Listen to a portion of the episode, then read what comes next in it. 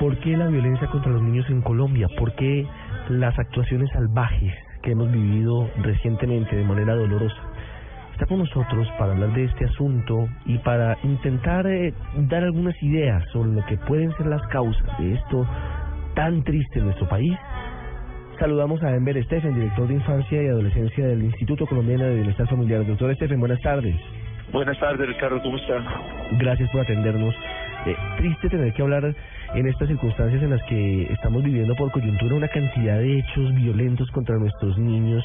Y yo sé que la pregunta es muy difícil de responder, pero quisiéramos una aproximación desde su experiencia sobre lo que está pasando, porque claro, generalmente ocurren este tipo de hechos, pero pareciera que en este momento estamos viviendo más de lo que eh, con frecuencia se presenta.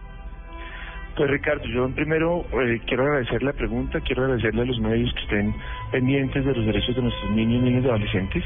Eh, quiero decirle que es cierto que siempre se ha hecho, siempre se ha dado esta violencia, los niños nunca deberían ser objeto de violencia. Yo supongo que el mundo está hoy más comunicado, supongo que en el mundo es más fácil encontrar personas que levanten la mano y digan que esto no se puede dar, que esto es intolerable, esto no puede volver a suceder y de ahí que creo que no es eh, en realidad digamos una nueva ola o un aumento de casos sino que los estamos haciendo más visibles estamos movilizando más personas frente a esto y digamos en el ICDF eh, estamos eh, muy tristes por lo que está pasando pero creo que además ese es un punto de partida para reconocer los derechos de los niños niñas y adolescentes de nuestro país y, y por supuesto hay que hacer algo. Estamos cambiando estamos cambiando frente a frente a la importancia de proteger a nuestros niños y por eso nos indignamos y nos preocupamos ahora más de lo que lo hacíamos antes? Pues yo creo que los derechos de los niños han sido invisibilizados durante mucho tiempo. De hecho, las asociaciones protectoras de los animales se han construido antes que las asociaciones protectoras de los niños, que los institutos protectores de los niños, los derechos de los niños fueron eh, muchísimo después, antes que los códigos penales y cosas de este estilo, ¿no? Entonces, eh, evidentemente hemos estado rezagados en, esa jurisprudencia, en esa visibilización, en ese interés por proteger a la niñez y a, la adolescencia de nuestro país. Entonces, eh, sin duda, sin duda, Ricardo, nosotros tenemos una deuda enorme con, con nuestro país y sobre todo con nuestros niños. Sociológicamente es una pregunta difícil de contestar, pero eh, ¿por qué pareciera que sintiéramos ese desprecio a veces hacia los derechos de los niños? Porque claro, ahora lo visibilizamos y estamos pendientes desde los medios de comunicación, pero es inconcebible en una mente medianamente sana que alguien sea capaz de matar a sangre fría como si nada a cuatro hermanitos, que alguien sea capaz de matar y desmembrar a un niño de seis años en La Vega, que alguien como la mamá de una niña sea capaz de inyectarle un veneno. Tenemos que estar mal de la cabeza para hacerlo. Sí, Ricardo, esto, esto es terrible. Nosotros estamos estremecidos por todo esto que estamos viviendo. Eh, por supuesto, estremecidos, pero a la vez, digamos, trabajamos todos los días para que esto no suceda, para que se conozcan los derechos. Eh, hay muchas teorías frente a la violencia contra los niños y frente a la violencia en general.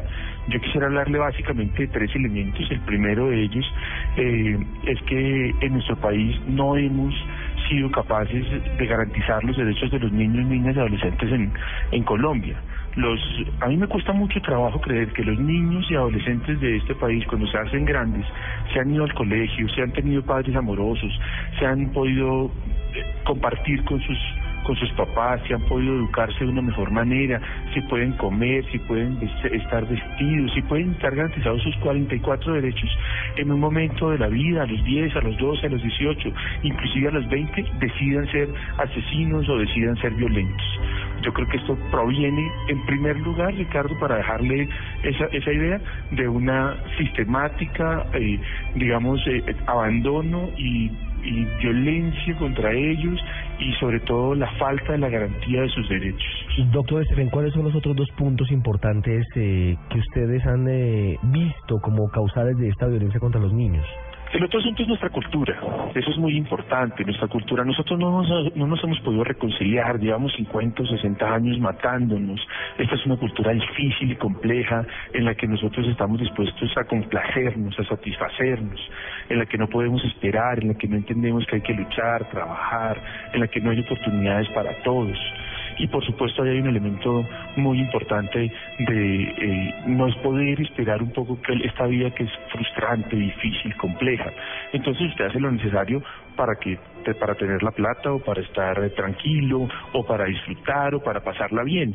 Y si eso tiene que pasar por maltratar a un niño, por utilizarlo, por abusarlo, por lo que sea, este personaje lo va a hacer y no va a tener en cuenta su condición.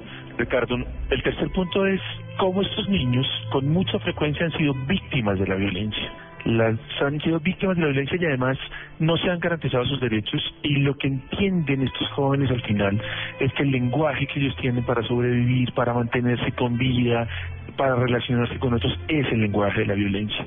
Por eso cuando tienen 14, 16, 18 años, entonces solamente pueden entender la violencia, así pertenecen a las pandillas, así pertenecen a las bandas y solo a través de la violencia entienden su vida. Este es, digamos, otro factor muy importante, que es este círculo de víctima y cómo pasa después a victimario. Y por último, yo quiero dejarle un mensaje, Ricardo, y es que aquí todos tenemos un papel, todos juntos, no solamente el papel del ICBF, no solamente el papel del padre, es el papel de todos aquí, que todos logremos digamos, enfrentar nuestra responsabilidad, los maestros, los padres de familia, los vecinos, las instituciones, solamente si todos entendemos los derechos de los niños, niñas y adolescentes de este país, existe la posibilidad de que un día no los violentemos y nuestros niños estén a salvo. Es Ember Stephen, director de Infancia y Adolescencia del ICBF. Doctor Stephen, muy amable por habernos acompañado. Un abrazo a usted, Ricardo, y muchas gracias.